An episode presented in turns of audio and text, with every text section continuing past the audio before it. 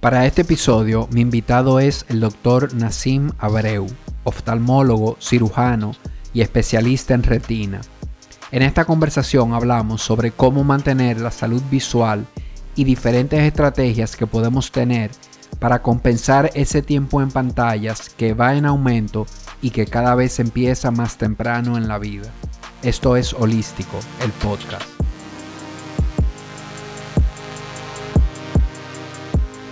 Bienvenido Nassim, doctor Nassim Abreu, al podcast. Muchas gracias por la invitación. Contento de estar aquí con ustedes. De verdad que yo estoy contento también. Tú eres, tú eres el primer doctor viejo que está por aquí. O sea que... Ah, pero bien. Está interesante esto. Y, y sí, la idea es traer, traer varios doctores algo en diferentes especialidades y hablando desde la salud, ¿verdad? y Eh, eso es muy raro porque tú hablas de wellness. Sí, Y del la tema verdad de, que sí. de dormir. La verdad que sí, y, y, sí, es un plan que, que tengo de empezar a traer, porque yo como que trato siempre de ver el enfoque ese más de wellness, de no tanto médico, pero el enfoque médico es importante y definitivamente que, que los médicos, ustedes forman parte de, de la red, vamos a decir, de ese ecosistema que, que es la salud. Yo entendería que va muy de la mano. Porque lo que tú conoces como wellness em, lo puedes muy bien complementar con la parte, eh, digamos que más técnica médica y llevarlo a... No necesariamente la palabra sería más eh, creíble, sino simplemente apoyarlo con una parte científica que por lo general viene siendo un poquitito más aceptada. Sí, sí, sí, definitivamente, definitivamente. Y bueno, por ahí quisiera que, que comencemos esta conversación. ¿Qué te movió, viejo, a ti estudiar me- medicina primero? Eh, yo vengo de una familia de médicos y curiosamente desde bien pequeño, que no es lo normal ni lo usual, yo sabía que, em, que yo me iba a ir más o menos por esa rama. No lo tenía claro en el momento, pero yo siempre dije, yo voy a ser científico. Científico, científico. En aquel momento... chiquito. Weird Science, si te acuerdas. Entonces, em, yo sabía que algo con ciencia iba a ser. Y mm, eventualmente mi papá y mi mamá son médicos los dos. Mi papá es ginecobstetra, mi mamá es oftalmóloga. Tengo tíos cirujanos, pediatra, oncólogo, traumatólogo. O sea que es una familia donde el gen médico influye bastante. Y curiosamente yo siempre dije voy a hacer como mi papá, me encanta la parte de la obstetricia, pero no me gustaba tanto la parte científica que era la ginecología. Eh, y particularmente yo soy puramente, no puramente, pero yo me inclino más por lo quirúrgico. Entonces, eh, indirectamente y de manera involuntaria, eh, el primer, el primer trabajo de medicina libre en el primer semestre de medicina, eh, de, lo, de lo que yo quisiera, sin darme cuenta, le llevé una tecnología que para ese momento era completamente nueva en la oftalmología, que era la facomulsificación, que es lo que hoy en día hacemos de manera rutinaria todos los días como un proceso convencional para operar cataratas. Y ahora que miro hacia atrás, eso fue como el primer paso y por ahí terminé definiéndome y fue oftalmología hasta el final. O sea, tú llegaste a medicina, pero lo de oftalmología no estaba claro. No, yo sabía que iba a ser médico desde temprana edad en la adolescencia. Ok. Y entré a medicina queriendo ser ginecobstetra. Y el camino me llevó por otro lado. Un poco diferente, Un ¿verdad? poquito diferente. y alejado de ambos. Sí, sí, sí. Mira, yo y, y- y parte de mi de mi curiosidad de, traerte aquí, de hablar de varias cosas contigo, yo no sé por qué, Nassim, yo creo que uno de mis mayores miedos es como que perder la vista. Yo no sé por qué, eh, pero cuando estaba preparando este contenido tuve que, que leer un poquito, ¿verdad? Para traerte aquí, para para poder llevar la conversación, mm, como que conecté con eso. Wow, qué, qué miedo yo le tengo a, De verdad que de los sentidos, que sé que todos son importantes, no sé si hay. eh, si está científicamente probado que hay uno que sea más importante que otro, pero para mí, la vista, si tú me pones a, a elegir, o sea, definitivamente, el más. Tú lo tocaste y esa era la pregunta que yo te iba a hacer para ir por ahí medio enganchando la conversación. Es de todos tus sentidos, ¿cuál tú estás, cuál tú estarías dispuesto a dejar? Y muy probablemente el último sería la, la visión. Totalmente. En mi caso, te lo digo con 100% de seguridad. Y que es- yo, yo siento que es lo que me hace como conectar con, con- con todo. Y es lo que la mayoría responde. O sea, ¿tú estuvieses dispuesto a perder la visión? No. Córtame una mano. Llévate, qué sé yo, el gusto. Déjame Olfato, sordo. Exacto. Pero no me quites la visión. Y eso te lo dice todo aquel que ha tenido visión. Aquel que nace ciego o que tiene una visión muy pobre, porque puede ocurrir, eh, no tiene cómo. Sí, porque hay Como quizás un no hay punto de de, partida, Claro, no hay punto de comparación ahí, pero ya cuando tú viste y cuando tú que, que no la tengas, de verdad que debe ser algo bastante cu- cuesta arriba. Entonces yo entiendo que el que viene en segunda, en segunda posición vendría siendo la audición. Porque cuando pierdes la visión, por lo general, la audición es la que más te ayuda con el, en- con el entorno. Y de ahí hacia abajo. Perfecto, nada, pues vamos a la, la- la primera pregunta y algo que, que de verdad creo que es la razón y el tema que, que quería tratar contigo es ¿qué estás viendo tú en, en consulta con lo que es salud visual y este uso cada vez más frecuente en pantallas? Y quiero que dividamos este tema en dos. Primero, ¿cómo lo estás viendo en niños? que definitivamente eh, sabemos tú y yo que tenemos niños chiquitos que cada vez los niños empiezan más temprano con este tema de pantalla y, y lo vemos cada vez más temprano le dan un celular, cada vez más temprano le dan un iPad y viejo yo veo cada vez más niños pequeños, dos años, uno, dos, tres años con lentes en la calle, o sea es casi como que normal verlo con lentes y eh, esa primera parte y una segunda parte de ya ver cómo nos está afectando a nosotros los adultos sobre todo en algunas profesiones, viejo, que podemos pasarnos 8 o 10 horas al día pegados de una, de una computadora o de una pantalla.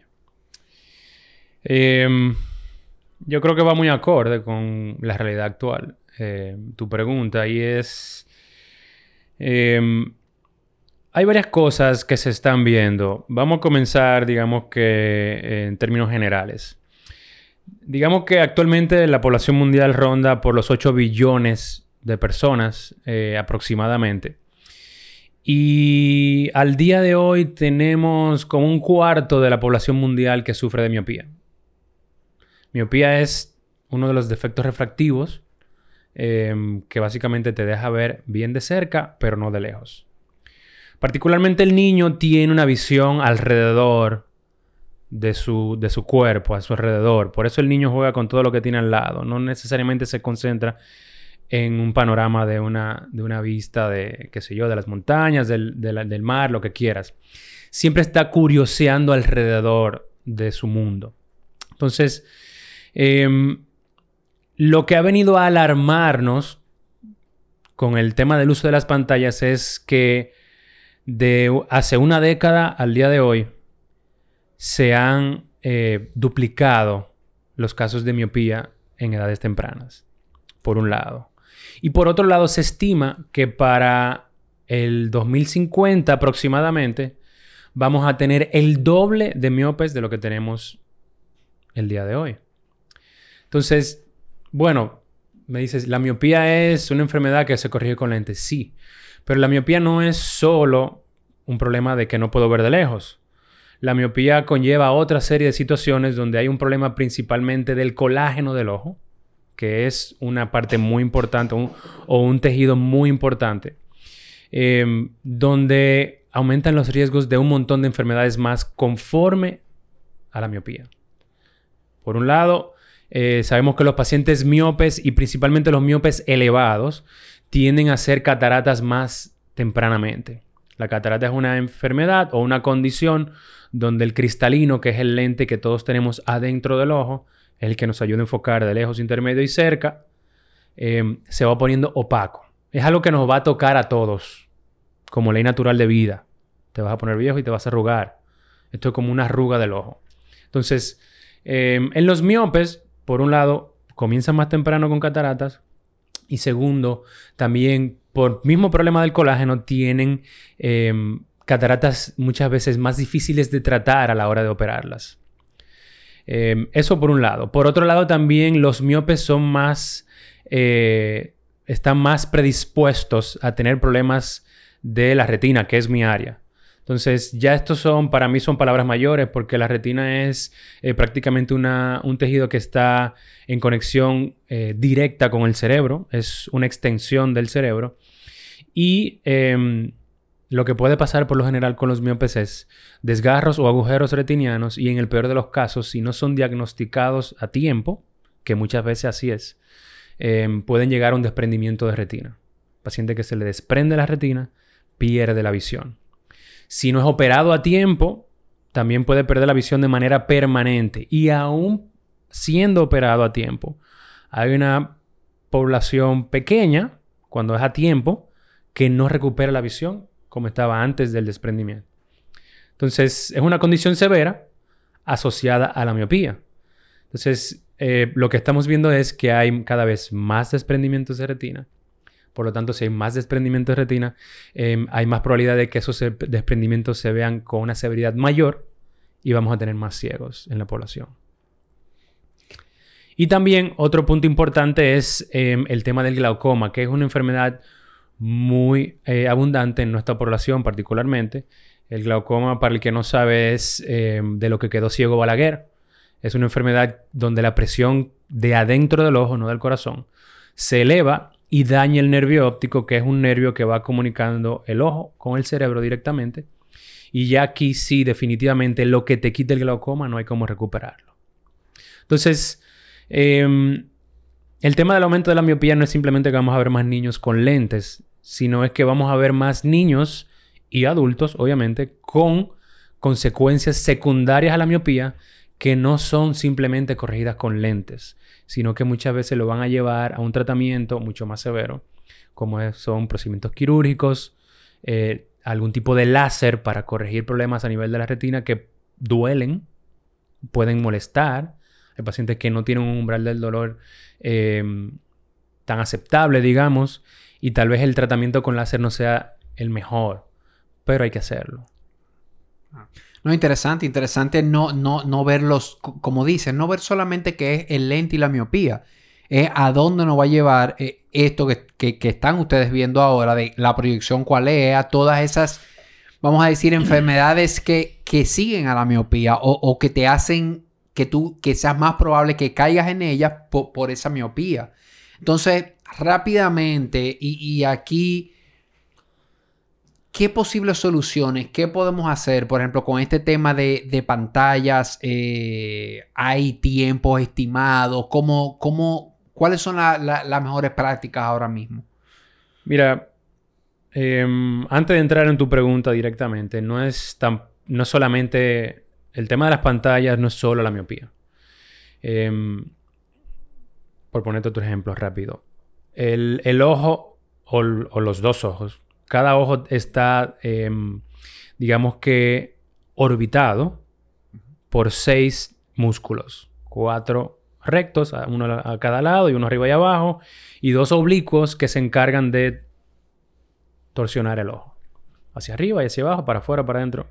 Entonces, em, el exceso de la pantalla, tener una pantalla a seis, em, a, un pie de distancia, que es lo donde nosotros generalmente tenemos la pantalla puesta, o un poquitito más alejado, o un poquito más cerca en algunos casos, la mayoría, digamos, em, conlleva varias cosas. Aparte del esfuerzo interno del cristalino para poder ver el enfoque de cerca, hay que obligatoriamente bajar la mirada y entrar los ojos, porque es un reflejo normal que hace todo ojo para ver lo que sea de cerca. Entonces, existe lo que es una sobreacción de los músculos que están en la parte de adentro del ojo, pegados a la nariz, que em, pueden darnos un pseudoestrabismo. El pseudoestrabismo es em, una desviación ocular de los ojos, particularmente este, en este caso hacia adentro, una endotropia, producto de un exceso de ese músculo trabajando todo el tiempo de cerca. Y muchas veces no es un problema de lentes, que, es la razón más común, sino que es un problema de exceso de pantallas. Em, y eso es otra de las cosas que, estamos viendo. Y ni siquiera entrar en tema neurológico de déficit de atención y Claro. Entonces, em, no tenemos pautas en cuanto a horario para, para ver las pantallas. Pero por lo general, sí hay un consenso de que mientras menos, siempre va a ser mejor. Em, de forma global, se ha entendido que por debajo de dos años lo ideal es no exponerlo cero, o sea, a nada a los niños, a, pantallas de tablet, teléfono, lo que quieras. Em, porque hay otras cosas que son primordiales en el desarrollo neurológico de estos niños, no solo el visual, porque ya el visual para los dos años va Em, si dentro de, si todas las condiciones se dan normales, por lo general está casi listo, por lo menos la, capacidad visual, que para los cuatro años debería de ser de un 20-20. Un poquito más, un poquito menos, em, pero eso sería lo ideal, que por debajo de esa edad nada y ya luego em, para lo necesario, no para calmarlo cada rato, ¿entiendes? No que, bueno, en vez de ver la televisión, que vea la tablet, porque porque cuando te ha pegado a la tablet, por alguna razón u otra, no hay quien los despegue. Entonces, em, si no hay un, una, digamos que una pauta específica para decirte eh, de tal edad a tal edad, X cantidad de tiempo al día. Pero sí, en la comunidad oftalmológica nosotros preferimos que lo menos posible siempre va a ser de mayor beneficio para el paciente. Sí, y, usar un poco el sentido común, viejo, aquí, porque ya que un niño en la tarde en tu casa se pase tres o cuatro horas eh, eh, en una pantalla, se siente mucho. Y, otro ingrediente adicional a esto, Nassim, es que están en el colegio con pantalla. Tú sabes, o sea, que oí en estos días que no, no sé dónde leí que ya estaban empezando a prohibir en algunos colegios fuera los iPads y ese tipo de cosas por esto que estamos hablando. Entonces, hay veces que tú dices, bueno, lo voy a dejar tanto tiempo en la tarde, pero vine de la mañana de cuántas horas quizá en esa pantalla. Entonces, ¿cómo estás calculando? O calcúlalo durante el día completo. No veas solamente que él está en la tarde en la casa. Mira, particularmente en mi casa me tocó comprar eh, iPad o tableta por el, por el colegio en contra de mi voluntad. Bueno, lo necesito para el colegio porque se va a trabajar ahí, hay que comprarlo. Em, no recuerdo ahora exactamente si fue en Finlandia o en Dinamarca, que han visto que con la era digital la educación ha ido en retroceso. Y han entonces ahora abolido otra vez las pantallas y han vuelto de nuevo a los libros. Y lo que me lo que, me, lo que me da un poquito de curiosidad es cómo va a responder el mundo a esto, por un lado, y al mismo tiempo tristeza, conociendo nuestra población, ¿verdad? De que realmente no importa qué potencias o qué civilizaciones estén en contra de esto, nosotros no, no estamos todavía preparados, en pocas palabras, para esta conversación. Y entendemos que definitivamente las pantallas es el futuro y que por aquí es que va eh, la cosa y así, pero yo entiendo que em, nosotros que vivíamos en una época donde, eh, durante nuestra niñez, que no teníamos acceso a tanta información, em, poníamos atenciones en cosas mucho más orgánicas. Em, estábamos más dispuestos a salir a la calle, que esa es otra de las prácticas buenas para evitar la miopía, por ejemplo. Por lo menos dos horas de de, de, labor o ejercicio al aire libre. Se ha visto también que la luz solar ayuda a em, retrasar un poquito em, el tema de la miopía. Claro, exponerte a luz solar un, un rato en el día. Exacto. Entonces, em, yo creo que el tema de las pantallas va un poquito más allá del tema oftalmológico.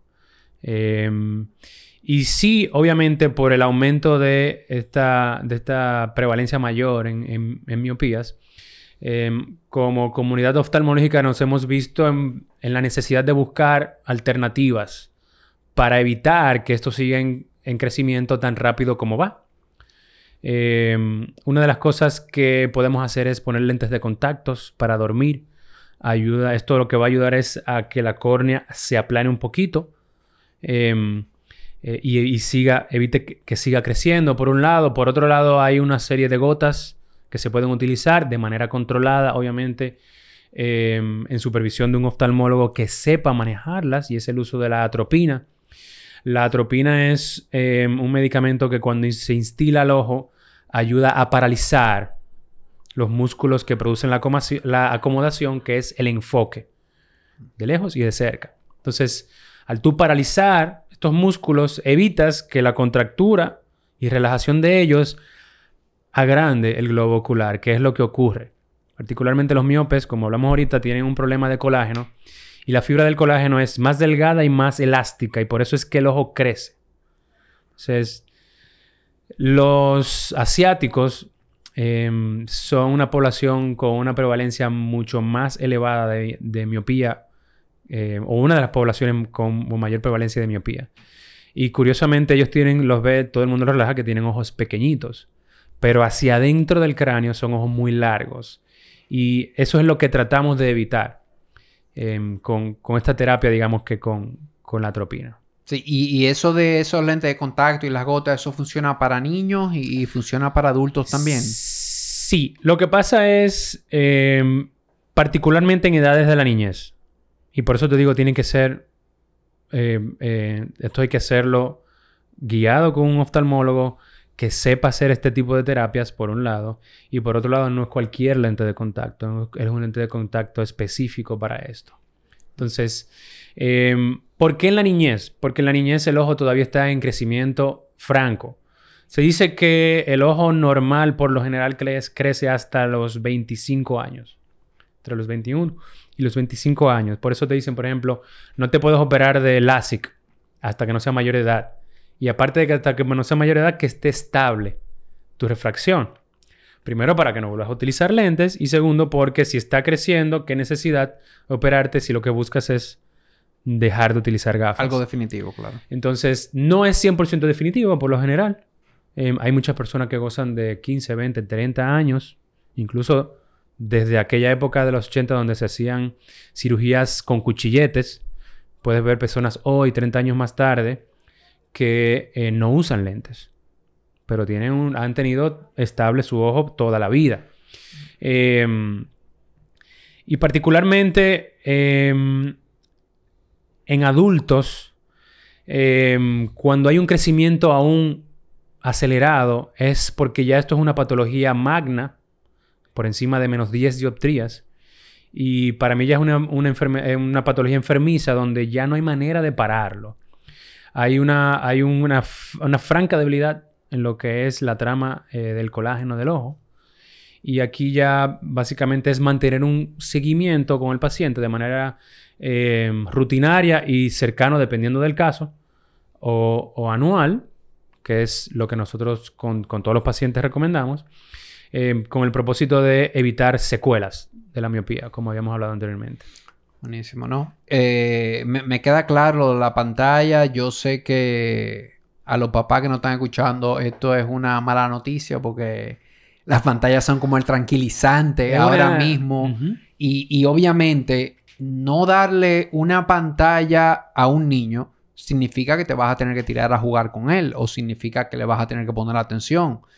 Entonces, es retador, pero yo creo que, oyéndote y, uno haciendo conciencia e entendiendo ya que esto no es un tema de que no use pantalla porque lo estamos repitiendo como papagayo, sino es entender de dónde viene esto, yo creo que vale la pena hacer el esfuerzo y, darle esa oportunidad. Mira, yo te diría, y no es tanto menospreciando mi área porque me encanta lo que hago, pero el tema de las pantallas para mí tiene una connotación mucho más importante a nivel neurológico que físico. Entonces, sí, hay, ciertas repercusiones oculares importantes que hay que tratar, eh, que hay que evitar principalmente y que podemos evitarlas eh, con un menor uso de pantallas y demás.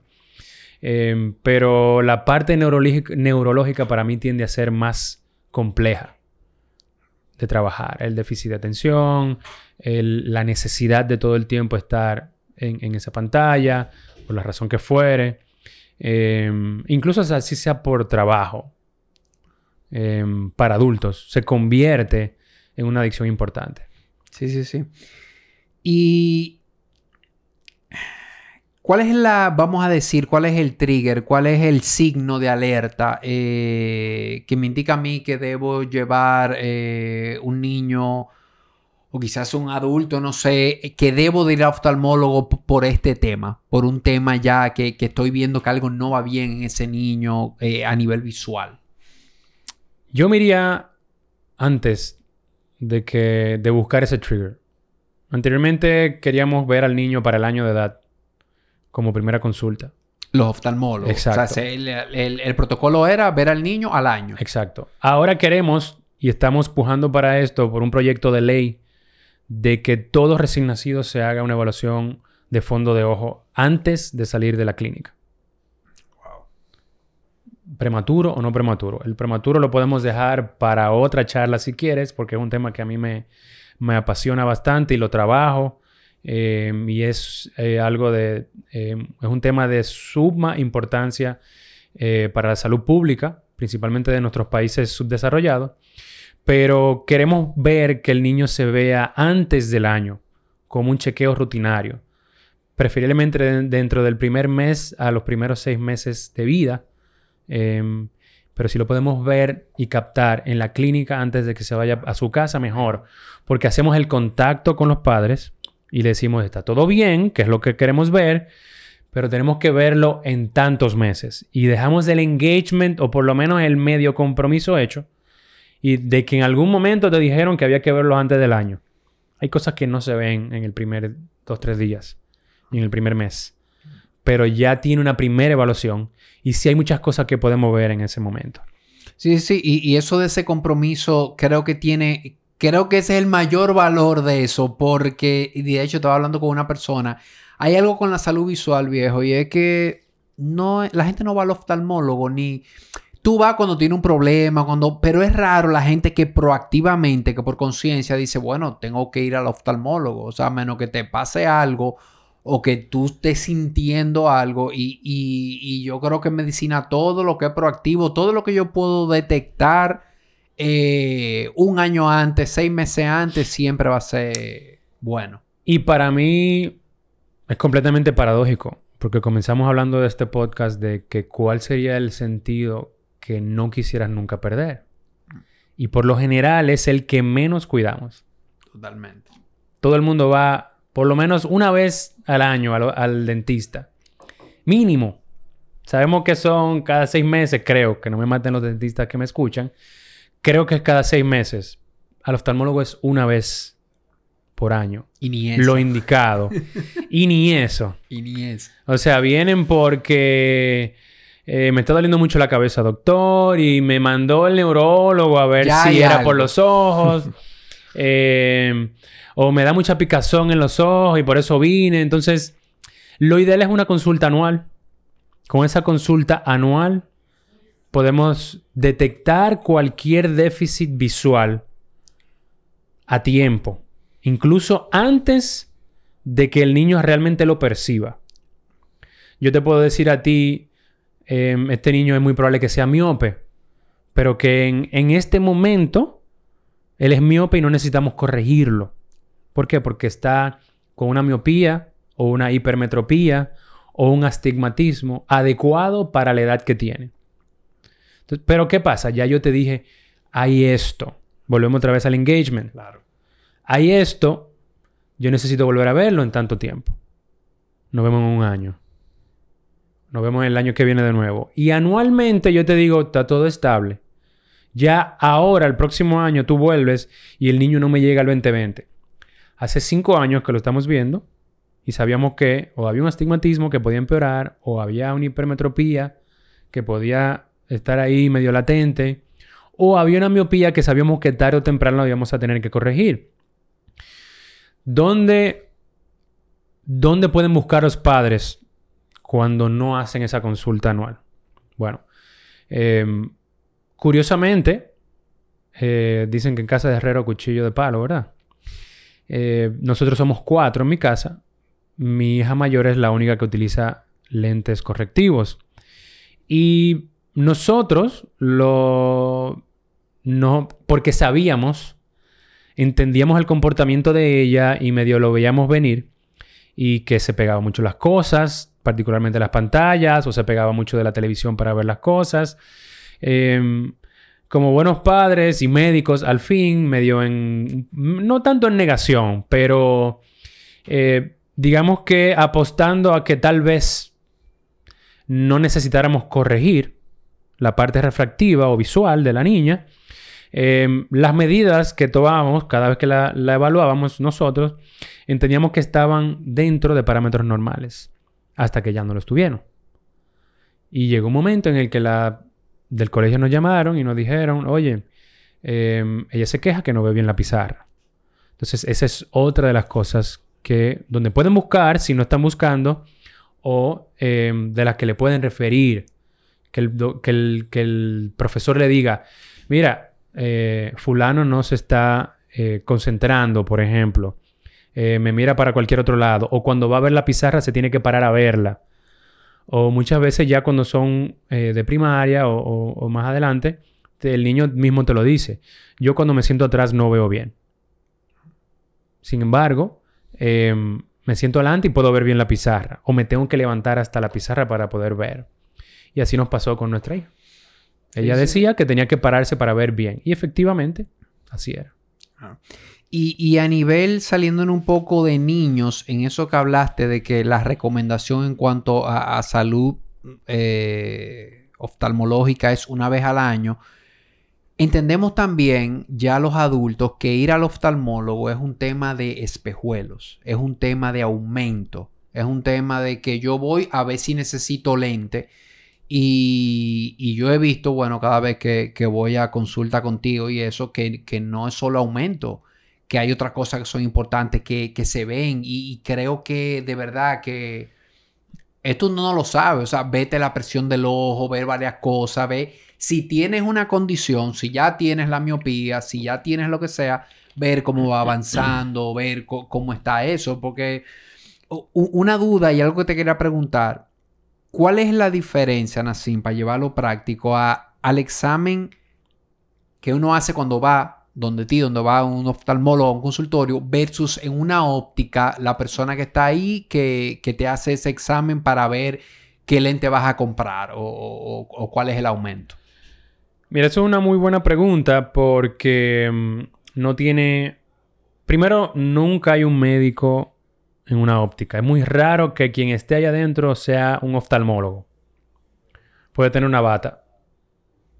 Pero no necesariamente va a ser oftalmólogo. Creo, porque me puedo equivocar, que no hay ningún oftalmólogo trabajando en una óptica como full time, porque eso es lo que te va a requerir una óptica. Entonces... o sea, que esa persona es entonces, esa persona puede ser un técnico oftálmico, que es una persona que te puede medir muy bien la agudeza visual, con, obviamente con una cartilla correcta para eso.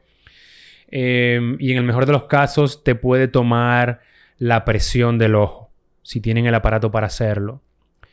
Y obviamente te hace el tema de eh, medirte la graduación que tu ojo pueda llevar y te lleva a un 20-20, a donde sea que llegues. Entonces, por lo general, en el mejor de los casos, es un técnico oftálmico. Y puede que no sea ni siquiera eso, sino una persona que medio aprendió, digamos que a rajatabla. Tiene una máquina que se llama autorrefractor, donde le dice, eh, este ojo tiene esta graduación, tentativamente o aproximadamente, y tú puedes, como un monito, jugar de arriba para abajo, subiendo y bajándole graduaciones, hasta donde el paciente te diga, aquí me gusta. Porque hay dos tipos de refracciones. Una refracción objetiva, que es la que te da el aparato, y una refracción subjetiva, que es la que me dices tú, con esta yo me siento cómodo. Entonces, em, nos vamos a casos más complejos donde los defectos refractivos son un poquitito más difíciles de tratar y ya hay entonces es una persona donde ya necesitas obligatoriamente de un oftalmólogo. Entonces, la oftalmología, em, el ojo es uno de los órganos más complejos de todo el cuerpo. Entonces, em, tenemos mínimo, digamos que globalmente, ocho subespecialidades. Dentro de esas ocho subespecialidades pueden haber otras mini subs. Por ejemplo, yo soy retinólogo, pero dentro de la retina tú puedes hacer solo retina pediátrica o especializarte aún más en retina pediátrica. El paciente, el, glaucomatólogo que te trata del glaucoma también se puede em, enfocar en glaucoma infantil, que es otro monstruo. Entonces, como muy bien abordaste, no es solo ver el problema de lentes, es ver cómo está la presión del ojo, cómo están todas las estructuras del ojo em, y cuál otra patología que pueda haber por fuera de un defecto refractivo, que es lo que todo el mundo cree que puede haber. Em, enfermedades sistémicas, muchas se pueden ver a través de los ojos. Yo puedo detectar si tú eres hipertenso con un fondo ocular. Yo puedo decirte si tú tienes... Te puedo diagnosticar una diabetes que no conozcas a través de un fondo ocular. También. Em, un montón de cosas más. Puedes estar debutando con un problema reumatológico a través de los ojos. Nunca se me olvidará un paciente em, músico, trompetista. Me llegó al consultorio em, con un ojo rojo y yo lo comienzo a examinar, le tomo visión, le tomo presión, le hago todo el examen ocular completo y le pregunto directamente, ¿te duele, a ti te duelen las articulaciones o te, tienes dolor de espalda baja? Y él se quedó como anonadado. Doctor, ¿y cómo usted sabe eso? Yo tengo, yo vine de ayer de verme con un ortopeda por esto y me están buscando una eh, anquilosante, que es un problema reumatológico, pero está teniendo repercusiones en el ojo. Entonces, no es solo no puedo ver bien em, y tengo que usar lentes. Puede ser no puedo ver bien, pero puede ser por otra causa. Entonces, no es solamente ir al oftalmólogo cuando hay algo, sino de manera rutinaria. Claro, y, ir al oftalmólogo eh, y, te hice la pregunta con esa intención de que quede bien claro de que la persona en la óptica quizá me puede resolver un tema de, aumento de lentes rápido o algo, pero la visita que tú estás hablando aquí de una vez al año al oftalmólogo, esa no es la visita. No, exacto. No es eh, solo vamos a ver lentes. Tú quieres solo ver el problema refractivo que tú tienes, puede ir a una óptica Em, y te puede ir mal también, como te puede ir muy bien. Porque te vas a encontrar. Nosotros en, el hospital Dr. Elías Santana, que está en los Alcarrizos, eh, tenemos la única escuela de técnicos oftálmicos del país y ahí es donde se forman. Y tenemos una muy buena formación de los técnicos. Em, te puede tocar, porque hay muchos que trabajan en óptica, uno que sea excelente y te va a poner a ver nítido si el problema es solo de lentes. Pero vamos a ver muchas otras cosas más dentro de un examen oftalmológico. Em, y ahí podemos también entrar a hablar del tema de los eh, optómetras, que es algo que aquí no se usa tanto.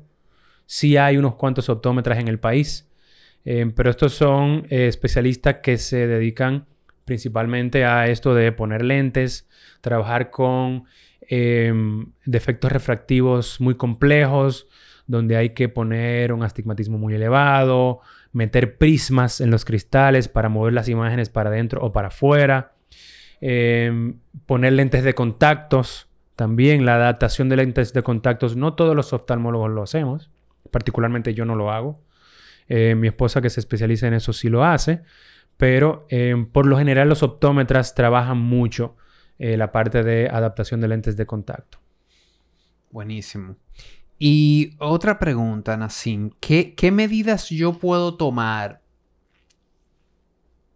para, digamos, no evitar, pero como llegar en una mejor condición al tema que, tú explicaste ahorita de las cataratas y, temas, por ejemplo, de degeneración macular, de esas, de esas condiciones de los ojos que por ejemplo yo no, no sabía, te oí comentarlo, que la, que la catarata está muy ligada a la miopía, a tu grado de miopía. O sea que si tienes un grado alto de miopía, es más probable que te llegue la catarata temprano. Y como tú dijiste, todo vamos para allá, probablemente. Pero, ¿qué puedo yo hacer a nivel de salud visual para llegar a, que cuando yo llegue a la catarata sea algo operable, normal, como, como cualquiera y que no sea algo complicado? Em, volviendo al tema de las consultas anuales. con una consulta anual se va a detectar si hay o no hay catarata. Em, hay cataratas congénitas que son de nacimiento. Y esas son cataratas que pueden o no afectar la visión en edades tempranas donde hay que operarlo al niño de 1, 2, 3 años, lamentablemente. Y hay cataratas que son congénitas que pueden pasarse 40 años y nunca dan problemas. Entonces, lo primero, lo primero son las consultas anuales, por un lado. Por otro lado, eh, no hay gotas que prevengan esto. Eh, como muy bien dijiste, que te dije anteriormente, vamos todos para allá, algunos más temprano que otros. Eh, sí se ha visto que la exposición al sol aumenta también el riesgo de padecer de cataratas antes de tiempo. Lo que ocurre es que los rayos del sol al pasar por la pupila van obviamente penetrando a través del cristalino em, y en los rayos ultravioleta como todo en exceso pues van dañando el tejido y hacen que esa catarata se acelere. Em, principalmente eh, con el tema del sol es enfocarte en comprar lentes de sol que tú quieras, pero que el cristal tenga protección ultravioleta. Eh, particularmente yo, em, aparte de que la montura me guste, tiene que tener protección UV y que sean polarizados, porque vas a tener una imagen mucho más nítida y la protección ultravioleta. Entonces, si no es así, aunque me guste la montura, yo prefiero sacrificar la montura por la calidad visual que me va a dar el cristal más que por lo como se ve a la montura. Y el, tema de polarizado simplemente te va a dar mejor visión, una visión más nítida, mejor definición de colores. O sea, para la salud lo que quiero es el UV. Lo que para la salud tú quieres el UV, por un lado. Por otro lado, el polarizado también te ayuda a filtrar. Porque cuando polarizas un cristal, los rayos de luz que pasan a través de él pasan en una sola dirección versus para todos los lados. Ok. Entonces, al tú organizar todos los rayos de luz en una sola dirección, como sea que ven el polarizado, te da mejor nitidez de la imagen, mayor contraste y te exacerba los, los colores. Por eso es que tú también ves que por lo general todo polarizado tiene un tono más oscurito. No tiene que ser muy oscuro, pero tiende a tener un tonito más oscurito por esa reorganización de los rayos de luz que produce el mismo polarizado. Sí, sí, sí. O sea, que el tema al final es, eso, que los lentes de sol no son una chulería nada más. Exacto. Sino que, y sobre todo en nuestro país, que, tenemos sol gran parte del día, eh, parte de esa salud visual es si me voy a estar exponiendo, voy a estar mucho manejando en la calle, voy a estar, voy para la playa, voy para un parque, tener mi, mi lente de sol a mano. Exacto. Buenísimo. Lentes de contacto versus montura. Eh, hace mucho uno oía que los lentes de contacto que dan problemas, que te pueden causar infecciones en los ojos, que si tú no eres una persona muy, vamos a decir, limpia o que si lo cuidas, que si lo pones, ¿cuál es tu experiencia con esto? Esto es una realidad, no es que se escuchaba antes, la, realidad de los lentes de contacto es que en el peor de los casos puedes perder la vista y el ojo. con, un, con un mal uso. Con un mal uso, exacto. Entonces, em, los lentes de contacto yo no les tengo ningún, ningún en contra. Em, siempre y cuando el paciente sea un paciente consciente y prudente con el uso de los lentes de contacto. Primero que nada, todo paciente que quiera usar lentes de contacto, em, yo siempre les recomiendo que tengan también un lente de montura, aunque nunca se los ponga. ¿Por qué? Porque mañana tú quieres venir donde mí a hacerte tu chequeo de rutina y yo tengo que hacerte una prueba de lentes. Yo necesito que tú me dejes de usar esos lentes de contacto. En el mejor, en el peor de los casos, cada, por lo menos 24 horas. Si tú tienes una miopía de menos 5, menos 6, menos 10, lo que sea, 24 horas sin lente, tú vas a ser un ciego que no vas a poder caminar ni de, tu, ni de tu cama al baño, porque no lo vas a ver. Entonces, Em, que tú tengas tu lente de montura me ayuda a que tú me dejes de usar una semana el lente de contacto, que dejes descansar tus ojos y cuando tú vienes a consulta, que yo te hago la pruebita de lentes, tus ojos están preparados para una prueba de lentes correcta. Entonces, eso por un lado. Por otro lado, em, el usuario de lente de contactos debe de mantener em, una higiene visual importante. lubricación correcta. No todas las gotas lubricantes se pueden poner con lentes de contacto. Uno. Y dos, no deben de dormir con los lentes de contacto. Y, ahí quiero hacer un punto, eso es interesante ahí. antes yo usé lentes de contacto hace muchos años, viejo, y venían los lentes de uso diario y venían los lentes de uso permanente. ¿Esto sigue así o, ya solamente son diarios o qué hay hoy día? Sigue así. Tú puedes, eh, tú optas por lo que más te convenga, dependiendo de, del grado refractivo que tengas. Hay personas que tienen eh, lentes de contactos tóricos, que son lentes de contacto que te van a corregir aparte de la miopía o la hipermetropía, el astigmatismo también. Em, y esos lentes hay que mandarlos a hacer específico para la forma del ojo del paciente. Ok, pero duermes con ellos. Entonces, no importa que sean permanentes o no, hay que quitarlos. Para dormir. ¿Para qué tú quieres dormir con un lente de contacto puesto? ¿Qué vas a ver? A ver mejor en tus sueños. Para que la visión sea nítida en el sueño. Primero, no, no lo vas a, utilizar, por un lado. Y por, por otro lado, el problema con dormir con los lentes de contacto es Em, que así como tú hablas de que el cuerpo necesita repararse, dormir bien, descansar, el ojo cuando tiene algo, como un lente de contacto, no está descansando de manera correcta. Tú tienes algo sobre tu superficie ocular que a la hora de que tú cierras los ojos, te presiona también ese lente de contacto contra tu ojo. Te disminuye el flujo de sangre hacia la parte anterior del ojo, te puede también disminuir el flujo de, lágrima hacia la parte anterior, que es la córnea, que viene siendo como el parabrisas o lo que primero hay cuando la luz entra al ojo. Y te puede también encapsular lo que sea que haya de película lagrimal entre el lente de contacto y el ojo y hacer que simplemente ahí se acumule, que es lo que pasa cuando hay una infección, material de desecho, bacterias que normalmente tenemos en el ojo porque todo el mundo tiene bacterias en toda la superficie del, cuerpo, y que em, llega un punto en que ya la, el cuerpo no tiene cómo combatirlas, porque tal vez no tiene ni siquiera acceso a por debajo del lente de contacto, y ahí es donde se forma entonces la infección, que realmente viene siendo una úlcera corneal, que en el peor de los casos se, se comienza a comer literalmente la córnea. Te la perfora y puedes incluso perder em, todo el ojo, en el peor de los casos. Entonces, lo ideal es no solo quitártelos de noche para dormir, lavarlos de manera correcta, ni con saliva, ni con cerveza, ni con agua de Dasani, ni lo que quieras, sino con la solución específica para lavar los lentes de contacto.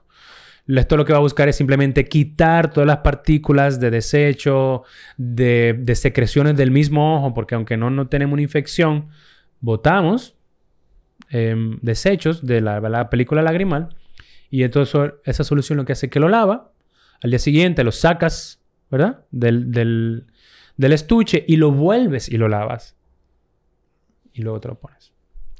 Y, respetar el tema de, de diarios, ¿cómo va eso? Porque vemos que la caja lo dice muy bien, que es un par diario, independientemente a la hora que te lo pongas, te lo quites, porque a veces queremos forzar también, ah, me lo puse a tal hora o este, me lo sigo poniendo, o sea, respetar esto es, importante, esto de respetar que es un par diario.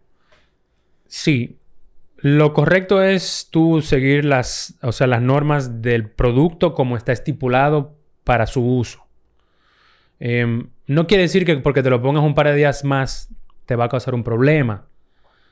Hay un paciente que se pasa 70 años de su vida fumando, nunca le da cáncer de pulmón. Sin embargo, tú no fumas y lamentablemente Dios no lo quiera, te da un cáncer de pulmón, te tocó.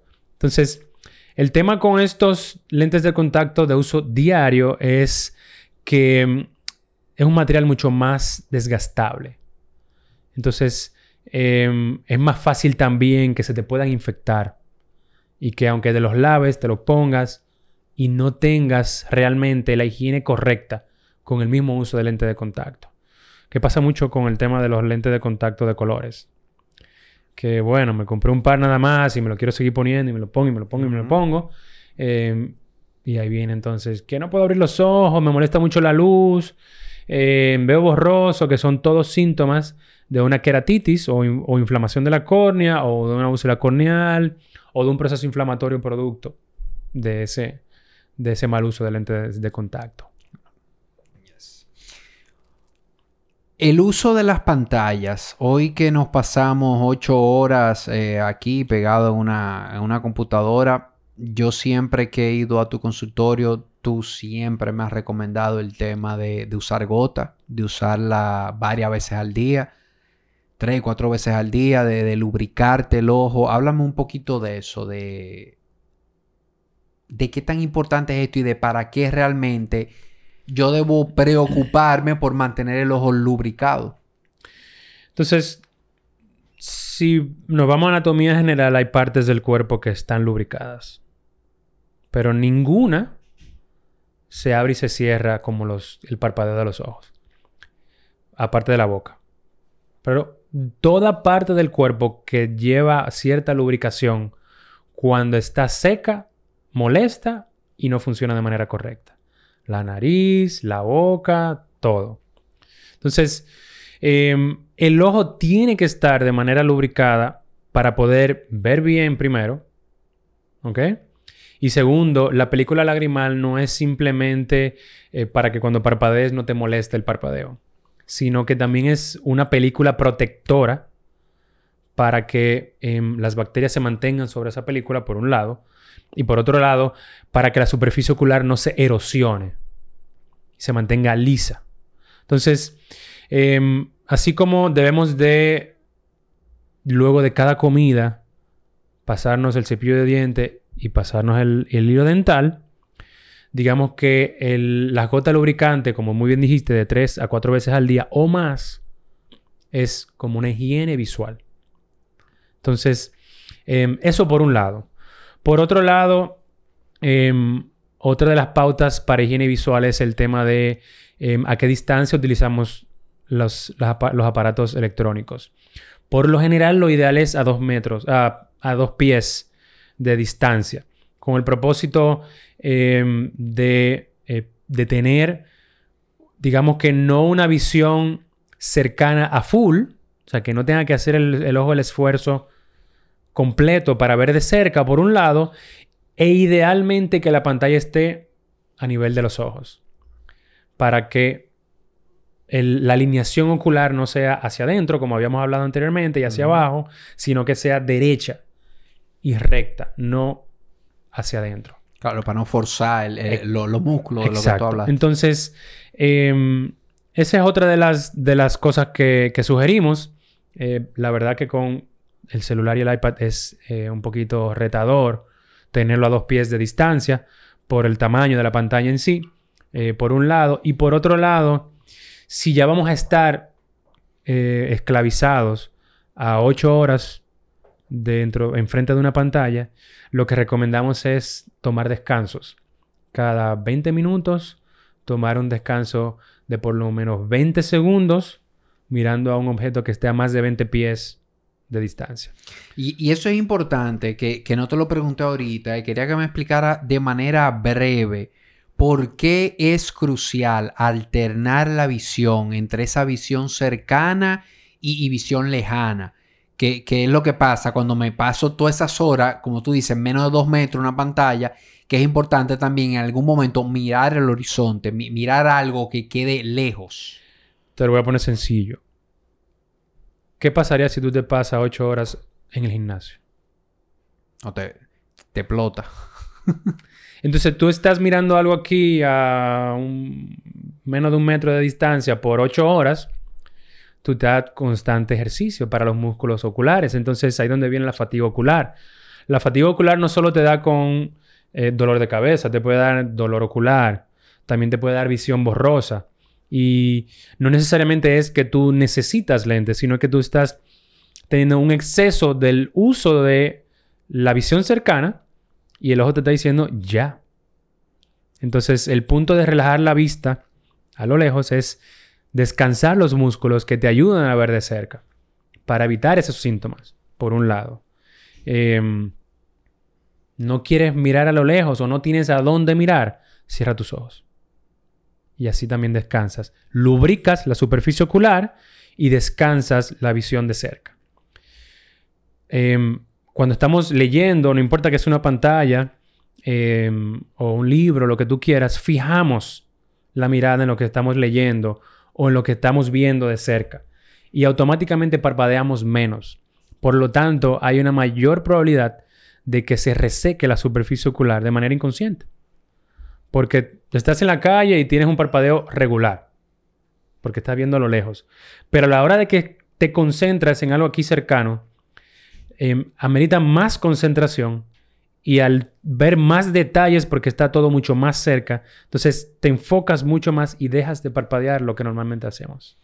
Entonces esa es otra de las razones por la cual descansar a lo lejos o cerrar los ojos es importante cuando duramos muchas horas frente a una pantalla. A mí me quedó clarísimo. Definitivamente cuando estamos enfocando cerca hay que el ojo va más forzado. O sea, ahí es que el ojo y esos músculos intraoculares van más forzados. La pupila se achica también para concentrar toda la imagen en el punto de mayor visión. Sí, ese sentido, porque nadie que esté mirando a veces el horizonte o algo se queda fijo. O sea, tú, tú sabes, tú, escaneas. exacto, tú escaneas, tú te mueves. Tú, no estás fijo mirando algo a lo lejos, es cuando es cerca que, que se produce eso. Bien. Bueno, pues nada, vamos dando fin, que de verdad que a mí me dejan aquí y seguimos hablando, así, hasta... Te van a sacar Dime, de aquí. ¿dónde las personas que quieran contactar contigo pueden, pueden localizarte? Mira, yo estoy en el Centro de Oftalmología y Glaucoma. Eso está ubicado en la Gustavo Mija Ricard, esquina eh, Juan Paradas Bonilla. Eso es una esquina antes de la Ortega y Gasset. Eh, ahí estamos a sus órdenes. Tenemos afortunadamente todos los servicios oftalmológicos disponibles eh, dentro de todas las subespecialidades. Así que Em, ahí nos pueden ubicar y el teléfono es el 809-227-4131. Buenísimo, ya saben. Y, nada, y ustedes también ven muchos niños ahí, o sea que esa es una opción si ustedes quieren llevar sus sus niños. Cuando tú tengas ganas de que hablemos del tema de los prematuros, hablamos de ese tema. Perfecto, yo sé si ya es súper importante. Tenemos un pleito casado con con la comunidad médica y también incluso con el gobierno. O sea, no un pleito malo, sino a favor de esta pequeña población que lamentablemente no tiene la culpa, sino que le tenemos nosotros los adultos. Bueno, ya, ahí está el compromiso para que tú vuelvas para acá un día de esto. Y ya para cerrar, te quiero hacer una pregunta que, que le hago a los invitados. ¿Qué es para Nassim vivir en bienestar? Em, yo diría que vivir en bienestar, eh, voy a ir por el, por el, por el contexto de, estar en balance. Muchas veces yo creo que incluso el balance em, no necesariamente es bueno. Em, yo diría que vivir en bienestar es eh, poder sentir que lo que uno hace día a día, por un lado, aporta a los demás. Eh, primero. Y segundo, em, poder estar en paz con la familia de uno. Yo creo que el servir para los demás y estar en paz y feliz con su familia es lo más importante para vivir en bienestar. Por lo general después de ahí todo llega solo. Tremendo. Nassim, gracias por la conversación, de verdad. Gracias, gracias a ti por la invitación. Por haber venido y nos vemos en una próxima. Si Dios quiere. Fuerte abrazo.